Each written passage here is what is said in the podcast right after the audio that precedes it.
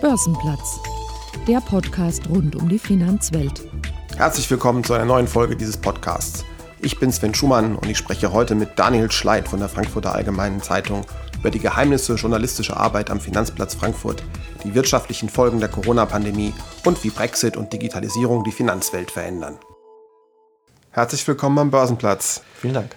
Die Frankfurter Allgemeine Zeitung, die kennt man. Daniel Schleit sagt vielleicht noch dem eingefleischten Rhein-Main-Teil-Leser etwas.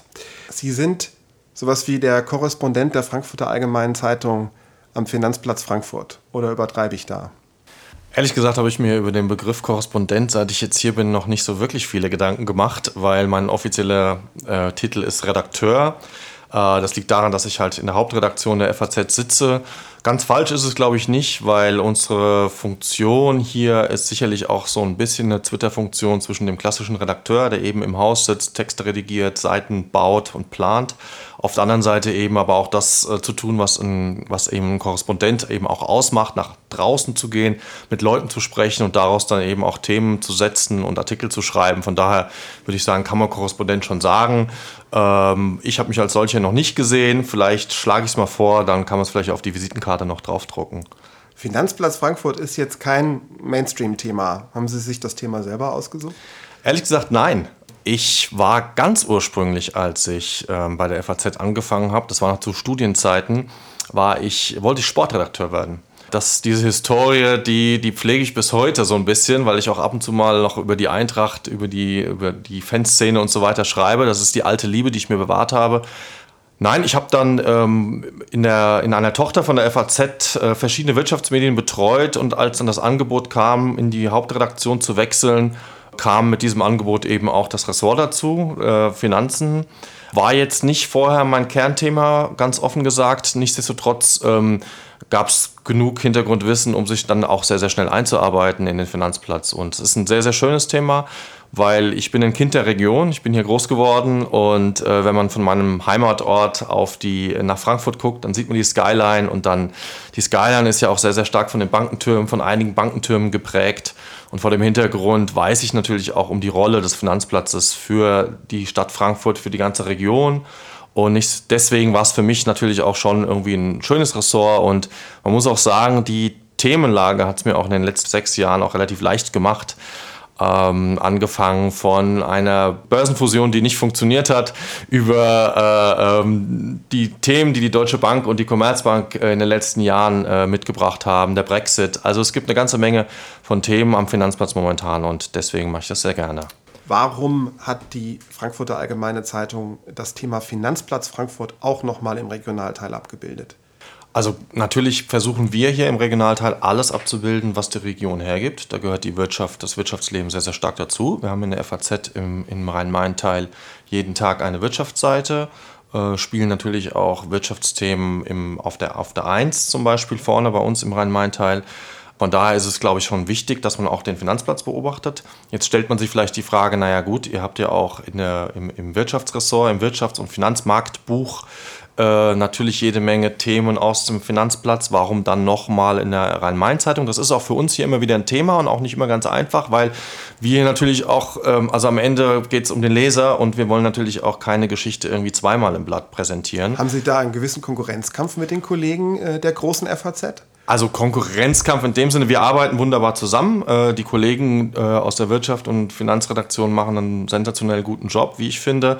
Äh, wir stimmen uns dann schon auch ab bei größeren Themen. Nehmen wir mal das Beispiel, eine der großen Banken hat seine Bilanz-PK, dann überlegen wir natürlich schon, wer macht was, damit wir nicht auch nochmal das gleiche Thema im Regionalteil haben, was die Kollegen überregional schon haben. Da suche ich mir dann meistens ein Nischenthema, das kann mal ein Porträt vom neuen Finanzchef sein. Das kann zum Beispiel aber auch mal irgendwie ein Spezialthema sein. Oder man bricht halt einfach nur die Themen auf oder die Zahlen auf Frankfurt und auf die Region runter. Also von daher natürlich belebt auch Konkurrenz ein bisschen das Geschäft. Also das schadet, glaube ich, auch nicht dass auch wir versuchen, Geschichten rauszufinden, die vielleicht im, im Überregionalen in der Form noch nicht standen. Aber man muss ja auch dazu sagen, in, in, in der Zeit, im Zeitalter der Digitalisierung wächst ja auch das zusammen. Das heißt, am Ende ist es ja dann auch, wenn es ähm, digital ausgespielt wird, relativ dem Leser relativ egal, ob das rein mein Teil ist oder eben nicht. die Geschichte zählt. Und ähm, das ist dann auch das Motto, nach dem wir alle arbeiten. Und am Ende geht es um den Gesamterfolg und das funktioniert ganz gut. Wie findet denn der Journalist die Geschichten? Ganz ehrliche Antwort darauf bitte. Denn Sie leben von Informationen, die Sie von Informanten bekommen. Wie bringen Sie die Personen dazu, Ihnen die Geschichten jenseits der Pressemitteilung zu erzählen? Gute Frage. Ähm, ehrliche Antwort natürlich nur insofern bedingt möglich, weil wir von diesen Informationen leben und natürlich da auch nicht alles preisgeben können. Äh, insgesamt das Allerwichtigste ist, ein gutes Netzwerk zu haben, gute Kontakte zu haben und diese auch dauerhaft zu pflegen.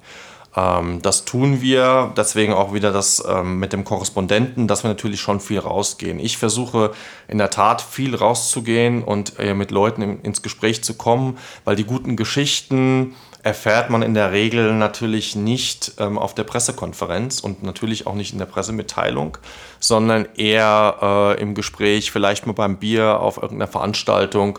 Also von daher, das Wichtigste ist das Netzwerk, Mittagessen, Netzwerkveranstaltungen, äh, sich auch im Gespräch halten.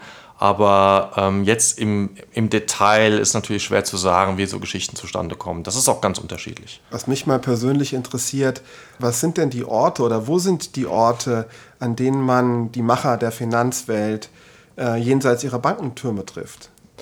Also ganz unterschiedlich. Das Schöne an Frankfurt ist ja, die Wege sind kurz und Frankfurt ist ein Dorf. Deswegen trifft man sich dann doch immer wieder und das ist auch sehr, sehr schön. Ähm, und auch natürlich für das Netzwerk sehr, sehr wichtig. Also das kann die Verabschiedung von irgendeinem, von irgendeinem Banker sein, der jetzt in Ruhestand geht zum Beispiel, wo man sich trifft. Das kann natürlich auch am Rande einer Bilanzpressekonferenz sein, wo man ins Gespräch kommt. Aber das kann natürlich auch ganz einfach freitags der Schillermarkt sein. Das kann das Börsenfrühstück sein, wo ich äh, regelmäßiger Gast bin. Ich glaube, ich habe kaum welche verpasst, wo man auch wirklich die wichtigen Leute trifft. Das ist ja auch so angelegt, das Börsenfrühstück, dass man jetzt äh, natürlich auch äh, der Person lauscht, die dort den Keynote hält. Aber am Ende des Tages ist, wenn ich das mit Verlaub sagen darf, noch wichtiger, dass man die Leute trifft, die dort sind. Und das macht es aus. Und ähm, das ist wunderbar, wenn man da einfach ins Gespräch kommt und bleibt. Und es gibt sicherlich auch mal äh, die ein oder andere Abendveranstaltung, Empfänge, der Jahresempfang der Wirtschaftsförderung, die IHK. Und was mein Lieblingsort zum Netzwerken ist, ist das äh, Frankfurter Waldstadion bei Heimspielen der Eintracht. Ähm, wenn man sich auch mal im Businessbereich trifft, dann ist das eine wunderbare Gelegenheit, beim Bier nach, am besten nach einem Sieg von der Eintracht dann ein bisschen zu plauschen. Die Finanzplatzkneipe, in der man die Informationen am Abend kondensiert beim Bier bekommt, die gibt es nicht mehr, oder? Sagen wir mal so, ich kenne sie nicht. Also natürlich trifft man sich auch in Kneipen. Ich glaube, so dieses, ähm, dieses alte Image, wie es vielleicht früher in, im politischen Bonn war, dass man sich dann in der Kneipe am Bundestag getroffen hat, das ist, glaube ich, so eine, eine romantische Vorstellung. Ich würde mal sagen, in der Form gibt es das wahrscheinlich nicht mehr. So, jetzt möchte ich einen Blick in Ihr schwarzes Notizbuch werfen. Was bewegt aktuell den Finanzplatz Frankfurt? Ja, ich glaube, als allererstes natürlich die Corona-Krise. Das, was uns alle bewegt, bewegt auch den Finanzplatz. Das ist natürlich das alles übergreifende Thema momentan. Ähm, unabhängig davon, ganz klar, wenn man es jetzt auf so einer Metaebene auch betrachten will, ähm, würde ich sagen, die Digitalisierung spielt eine Riesenrolle. Das verändert alles, jede Branche und dementsprechend auch die Finanzbranche.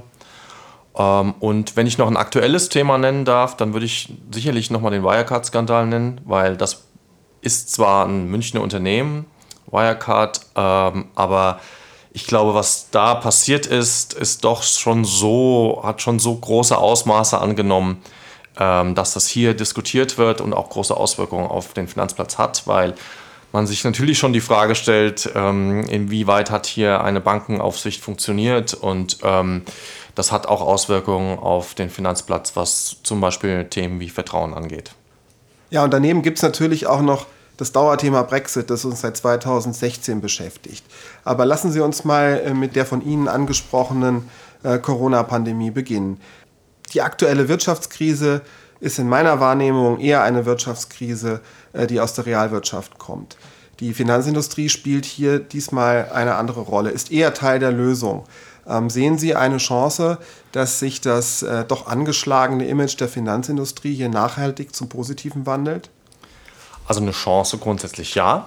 Ähm, ich sehe es aber schon differenziert. Ähm, sicherlich ist es jetzt so, dass ähm, nach der Finanzkrise ähm, hat sich das Image der Banken durchaus extrem verschlechtert, wissen wir alle, ist lange her, weil eben die Banken Teil des Problems waren. Dass sie jetzt Teil der Lösung sind, ist sicherlich richtig. Am Ende des Tages ähm, glaube ich auch, dass es Vertrauen aufbauen kann. Ob das jetzt der, der zentrale Grund dafür sein wird, dass sich das Image nachhaltig verbessert, da bin ich ein bisschen skeptisch, weil dafür gibt es einfach zu viele Themen, die immer wieder aufkommen. Und ich habe ja Wirecard schon genannt. Äh, Cum-Ex kann man sicherlich an der Stelle auch nochmal nennen. Also ich glaube, auch bei den Banken ist einfach insgesamt sehr, sehr viel los ähm, was jetzt zum Beispiel auch hier in Frankfurt gerade bei den großen Banken mit Stellenabbau und so weiter vor sich geht. Äh, Führungschaos bei der Commerzbank und, und, und. Also ich glaube, da ist sehr, sehr viel Arbeit nötig, aber ich will jetzt auch gar nicht kleinreden. Was man den Banken positiv zuschreiben muss, ist ganz sicher, dass alles sehr, sehr schnell umgesetzt wurde, dass da auch, glaube ich, viele Hebel sehr, sehr schnell in Gang gesetzt wurden, um möglich zu machen, dass das Geld des Staates dann auch sehr, sehr schnell in der Realwirtschaft ankommt. Das ist gut gelaufen und das muss man ihnen auf jeden Fall positiv zuschreiben. Aber nachhaltiger Imagewandel wäre mir jetzt ein Regal zu hoch gegriffen. Die Corona-Pandemie hat auch eins gezeigt, nämlich dass die Banken ähm, relativ flexibel äh, umschalten können. Ich, ich denke, die Bankentürme sind weitestgehend noch leer heute. Was glauben Sie, wie sich das entwickeln wird? Ähm, jetzt, wo man als Mitarbeiter gelernt hat, dass man auch gut aus dem Homeoffice arbeiten kann, müssen sich die Banken jetzt noch zusätzlich auf neue Formen der Arbeit einstellen? Ja, auf jeden Fall. Ähm, wobei ich glaube, dass wir schon von Unternehmen auch reden, äh, die wissen, wie sich die Arbeitswelt verändert und dafür nicht unbedingt Corona brauchten. Also Corona ist bestimmt in vielen Dingen auch so eine Art Beschleuniger und das würde ich jetzt hier auch sagen. Die Arbeitswelt verändert sich und man hat jetzt gesehen, was möglich ist und was auch schnell umgesetzt werden kann. Von daher diese ganzen Homeoffice-Regelungen, die man vielleicht auch manchmal so ein bisschen mit einem Naserümpfen gesehen hat in, in den Unternehmen, die wurden jetzt schnell umgesetzt und man hat gesehen, dass es eben klappt. Und von daher kann ich mir schon vorstellen, dass das zunimmt. Aber grundsätzlich glaube ich schon, dass die Banken an dem Thema dran sind. Aber ja, ähm, die Arbeitswelten werden sich verändern. Das ist auch wichtig, weil die Digitalisierung verändert so viel dass auch Banken zunehmend ja ein Stück weit zu IT-Unternehmen werden und dort auch um ganz anderes Personal ähm, kämpfen müssen als bisher und dort auch im Wettstreit mit ganz anderen Unternehmen stehen. Und von daher müssen sie sich auch als dynamische, junge, flexible, agile Unternehmen äh, präsentieren. Und ich glaube, das haben sie verstanden. Sicherlich noch nicht in weiten Teilen umgesetzt, aber ich würde sagen, sie sind auf dem Weg dorthin. Nun gilt Frankfurt mit rund 400.000 Pendlern als die Pendlerhauptstadt in Deutschland. Homeoffice führt dazu, dass ähm, rund 300.000 Pendler am Tag in der Stadt fehlen. Ähm, bezogen auf den Standort hinterlässt das natürlich Spuren. Haben Sie da ähm, bereits erste Indikationen gesehen oder gehört, ähm, dass dies äh, der Wirtschaft am Standort Frankfurt ähm, wehtut? Absolut. Also die ganze Corona-Krise tut dem Standort natürlich weh, wie allen anderen auch was jetzt eben die Pendler angeht, unter anderem eben auch die Pendler vom, vom Finanzplatz, ist es natürlich eine enorme Kaufkraft, die verloren geht ähm, an vielen Stellen. Ganz besonders betroffen, was das jetzt angeht, ist sicherlich der Einzelhandel. Ganz klar, Gastronomie, wenn, wenn Banker eben nicht in der Stadt sind, um einzukaufen, machen sie es wahrscheinlich auf anderen Wegen, digital, online und dann ist das natürlich ein Problem für, die, für den Standort.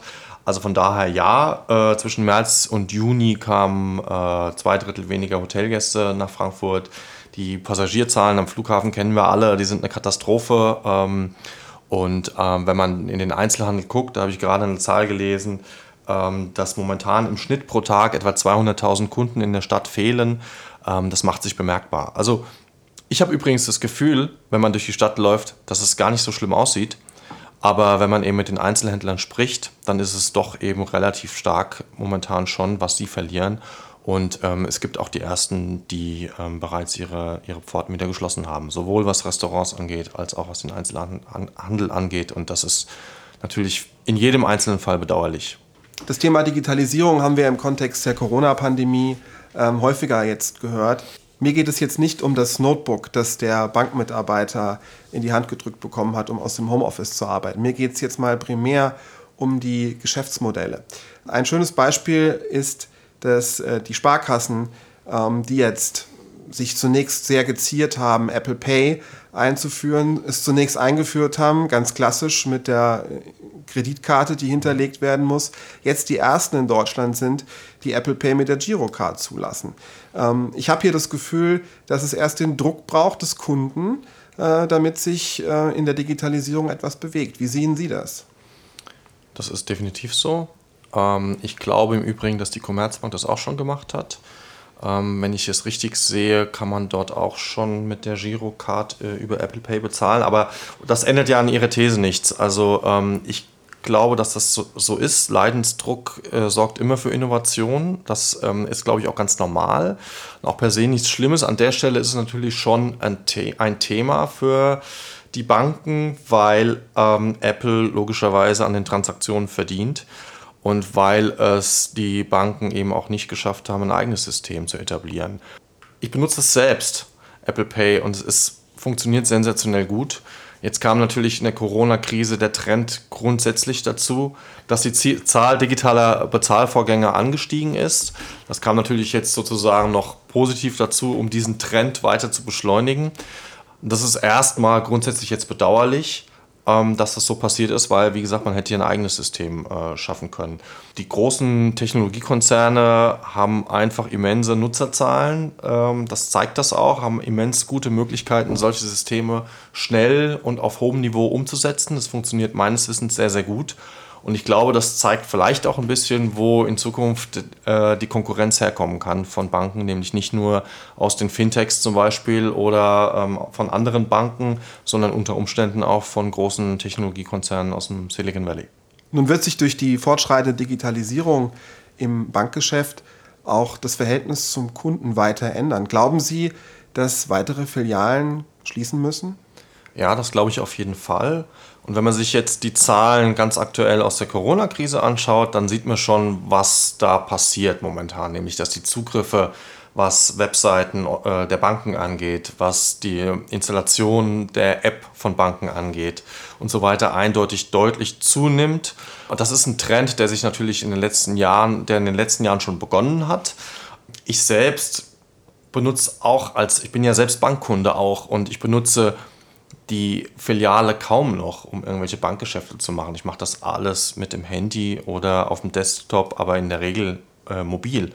Und das ist ja ein Trend, dem sich die Banken nicht verschließen können und auch einfach gar nicht dürfen. Natürlich ist da ein riesen Einsparpotenzial und von daher ist es auch strategisch nachvollziehbar, dass dort äh, Filialen geschlossen werden. Ich glaube, dass sich dieser Trend noch deutlich, deutlich verstärken wird, denn bisher ist es immer noch so ein Sakrileg, ähm, Filialen zu schließen hier und da, aber ähm, am Ende ist es ja kein Selbstzweck. Am Ende folgt es ja dem Bedarf des Kunden und der Bedarf ist einfach nicht mehr da.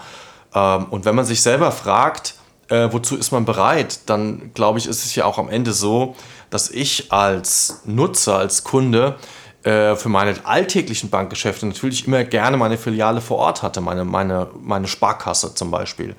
Aber jetzt, wenn ich die meisten Geschäfte online machen kann, dann brauche ich es vielleicht nur noch alle zwei, drei Jahre, um vielleicht mal einen Immobilienkredit aufzunehmen. Wie oft macht man das im Leben? Und dafür bin ich natürlich auch bereit, für eine gute Beratung eine halbe Stunde mal mit, mit dem Auto zu fahren. Von daher ist es, glaube ich, eine Entwicklung, die sich auf jeden Fall fortsetzen wird. Es gibt Studien, die sagen, dass in den nächsten 10 bis 15 Jahren die Zahl der Filialen sich nochmal halbieren wird. Bleiben wir noch kurz bei dem Thema Digitalisierung. Nun ist vor einigen Jahren eine neue Spezies ins Biotop Finanzplatz Frankfurt eingezogen, die sogenannten Fintechs. Ähm, ich habe selbst verspürt, dass der ein oder andere ähm, alteingesessene Banker hohen Respekt hat vor der sogenannten Disruption der angestammten Geschäftsmodelle. Ähm, heute würde ich eher sagen, dass äh, die Fintechs weniger eine Bedrohung als eine Chance sind. Wo sehen Sie ähm, aktuell die Fintechs angesiedelt? Disruption oder eher im Bereich der Kooperation? Ich würde Ihnen da hundertprozentig zustimmen. Am Anfang war das sicherlich so ein Trend. Da kam was Neues auf und man war sehr, sehr schnell bei der Hand zu sagen, okay, jetzt, jetzt werden die, die Banken hier wegdisruptiert. Ähm, das hat sich jetzt nicht, nicht bewahrheitet bis heute. Ähm, das hat natürlich im Bankgeschäft auch sehr, sehr viel mit Vertrauen zu tun. Ne? Also man wechselt nicht von heute auf morgen zu einer Digitalbank. Ähm, das, ähm, nur weil jetzt irgendwie vielleicht die Konditionen etwas besser sind. Von daher zeigt sich eindeutig, dass, es, dass der Trend hin zu Kooperation geht und es gibt ähm, auch sehr, sehr viele Beispiele dafür, wo Unternehmen eben in Fintechs investieren, Banken, sei es die Deutsche Bank, die Commerzbank, die ING, also jede Menge, die DZ Bank, alle haben auch Modelle wie Inkubatoren zum Beispiel oder die Commerzbank hat eine Tochter, eine Venture-Tochter, die eben auch äh, bewusst sucht und auch in Fintechs äh, äh, investiert. Die Deutsche Börse war ja auch aktiv und ist aktiv in dem Bereich. Also von daher gibt es ja viele gute Initiativen, wo ich denke, dass es eher auf Kooperation hinauslaufen wird. Jetzt haben wir ein Thema noch gar nicht äh, genannt heute. Das ist der Brexit. Ich meine, es ist ein Dauerbrenner. Seit 2016 reden wir über dieses Thema. Frankfurt wird immer wieder dargestellt als Brexit-Gewinner. Teilen Sie diese Meinung? Ich tue mir schwer mit dem Begriff Brexit-Gewinner, weil ich sehr fest davon überzeugt bin, dass eigentlich bei dem ganzen Spiel niemand ein Gewinner sein wird. Ähm, das zeigen auch Zahlen. Dafür muss man sich einfach nur mal anschauen, welch wichtiger Handelspartner äh, das Königreich für Hessen zum Beispiel ist, ähm, wie viel Waren dort hin und her geschoben werden und diese Beziehungen, die leiden natürlich darunter. Wenn man jetzt aber schaut äh, in der Relation, dann ist natürlich Frankfurt tendenziell unter diesen ganzen Verlierern eher ein Gewinner, gar keine Frage. Ich glaube trotzdem, dass so ein bisschen Ernüchterung eingetreten ist. Äh, man war ja sehr schnell bei der Hand, ähm, nach dem Brexit auch von Zahlen zu sprechen im fünfstelligen Bereich. Also die höchste, die ich mal gehört habe, war 20.000, äh, aber eben auch 10.000 wurde sehr, sehr lange genannt. Natürlich muss man das noch ein bisschen erklären. Also es gibt natürlich äh, Banken, die, die dann nach dem Brexit ihr Europageschäft nicht mehr von London aus betreiben können, weil sie einen Passport brauchen. Und ähm, den bekommen sie eben nur, wenn sie auch innerhalb der Europäischen Union gewisse Geschäfte ansiedeln. Da hat sich dann Frankfurt sehr, sehr schnell Hoffnung gemacht, eben sehr, sehr viele Mitarbeiter äh, nach Frankfurt holen zu können. Und das ist bedingt passiert. Also man rechnet momentan ungefähr mit 3000 Arbeitsplätzen, die geschaffen worden sind. Das ist eine gute Zahl. Das kommt auch zu einem guten Zeitpunkt. Dafür muss man nur schauen, was Commerzbank und Deutsche Bank zum Beispiel gerade machen. Da wird momentan Personal abgebaut. Man muss nur auf die, die Covid-19-Pandemie schauen. Auch dort äh, würde ich sagen, lässt sich eher weniger ein Trend ableiten, dass sich ähm, die Mitarbeiterzahl am Finanzplatz noch deutlich erhöhen wird in den nächsten Jahren. Aber ich glaube, insgesamt hatte man vielleicht ein bisschen mehr Hoffnung. Andererseits muss man dem auch ein bisschen Zeit geben. So, jetzt haben wir Corona, Brexit, Digitalisierung. Das riecht alles nicht nach Status quo. Lassen Sie uns zum Schluss noch einen Blick in die Zukunft wagen. Wo steht der Finanzplatz Frankfurt in drei Jahren? Ja, das ist immer schwer zu sagen. Das ist ganz besonders schwer zu sagen jetzt äh, weil diese Corona-Pandemie uns alle betrifft und keiner weiß, wie es weitergeht. Von daher glaube ich, ähm, muss man das alles unter diesen Corona-Vorbehalt stellen. Äh, wir wissen ja auch nicht genau, was passiert, ähm, was zum Beispiel Kredite angeht. Also ähm, die Risikovorsorge der Banken steigt enorm ähm, weil natürlich die Gefahr auch steigt, dass Kredite ausfallen werden. Und in welcher Form, das kann heute noch niemand sagen. Von daher würde ich das alles unter den Vorbehalt stellen. Wo ich relativ sicher bin, ist, dass es weiterhin eine Konsolidierung geben wird. Äh, die Zahl der Banken in Deutschland gilt ja als overbanked. Die Zahl der Banken wird sicherlich sinken, die Zahl der Filialen wird sinken. Das wäre These 1. Ich glaube, dass die Zahl der Beschäftigten im Finanzsektor in Frankfurt, die derzeit mit etwa 65.000 bis 70.000 angegeben wird, wahrscheinlich für relativ lange Zeit auf ihrem höchsten Stand angekommen ist. Ähm, zweitens glaube ich, dass sich der Finanzplatz auch kulturell ändern wird. Ähm, ich glaube, dass darüber haben wir ja auch schon mal gesprochen, dass die Arbeitswelten ändern sich. Ähm, es kommen mehr junge Leute in den Markt, die ganz andere Vorstellungen vom Arbeiten haben, als es früher war. Das bedeutet natürlich auch für Banken, dass sie sich einfach organisatorisch, strukturell ganz anders äh, aufstellen müssen, was Hierarchien angeht, was das Recruiting angeht. Ähm, der Finanzplatz wird digitaler, er wird diverser, er wird noch internationaler werden und dementsprechend müssen sich die Banken kulturell ändern. Ich glaube, es gibt so ein kleines Symbol, das würde ich jetzt einfach gerne mal nennen in dem Zusammenhang, auch wenn es natürlich ein bisschen übertrieben ist, aber äh, die Krawatte verschwindet vom Finanzplatz zunehmend und ähm, das ist wirklich so ein kleines Detail, aber man sieht es immer mehr. Ähm, ich trage gern Krawatte, so ist es nicht, aber wir sitzen uns jetzt trotzdem ohne gegenüber. Ähm, ich glaube, das zeigt auch so ein bisschen einen Wandel in den Strukturen äh, der Bank. Und ähm, ja, natürlich nochmal, das kann man bei dem Ausblick in, in einem Zeitraum von drei Jahren einfach auch nicht ausschließen. Die Digitalisierung wird die Banken weiter beschäftigen. Es ist so, dass sich da diese Geschwindigkeit tendenziell erhöht. Und dementsprechend müssen sich die Banken einfach weiter darauf auf, ausrichten, digitaler zu werden. Ganz herzlichen Dank für das Gespräch. Ich danke Ihnen. Börsenplatz, ein Podcast der Gruppe Deutsche Börse.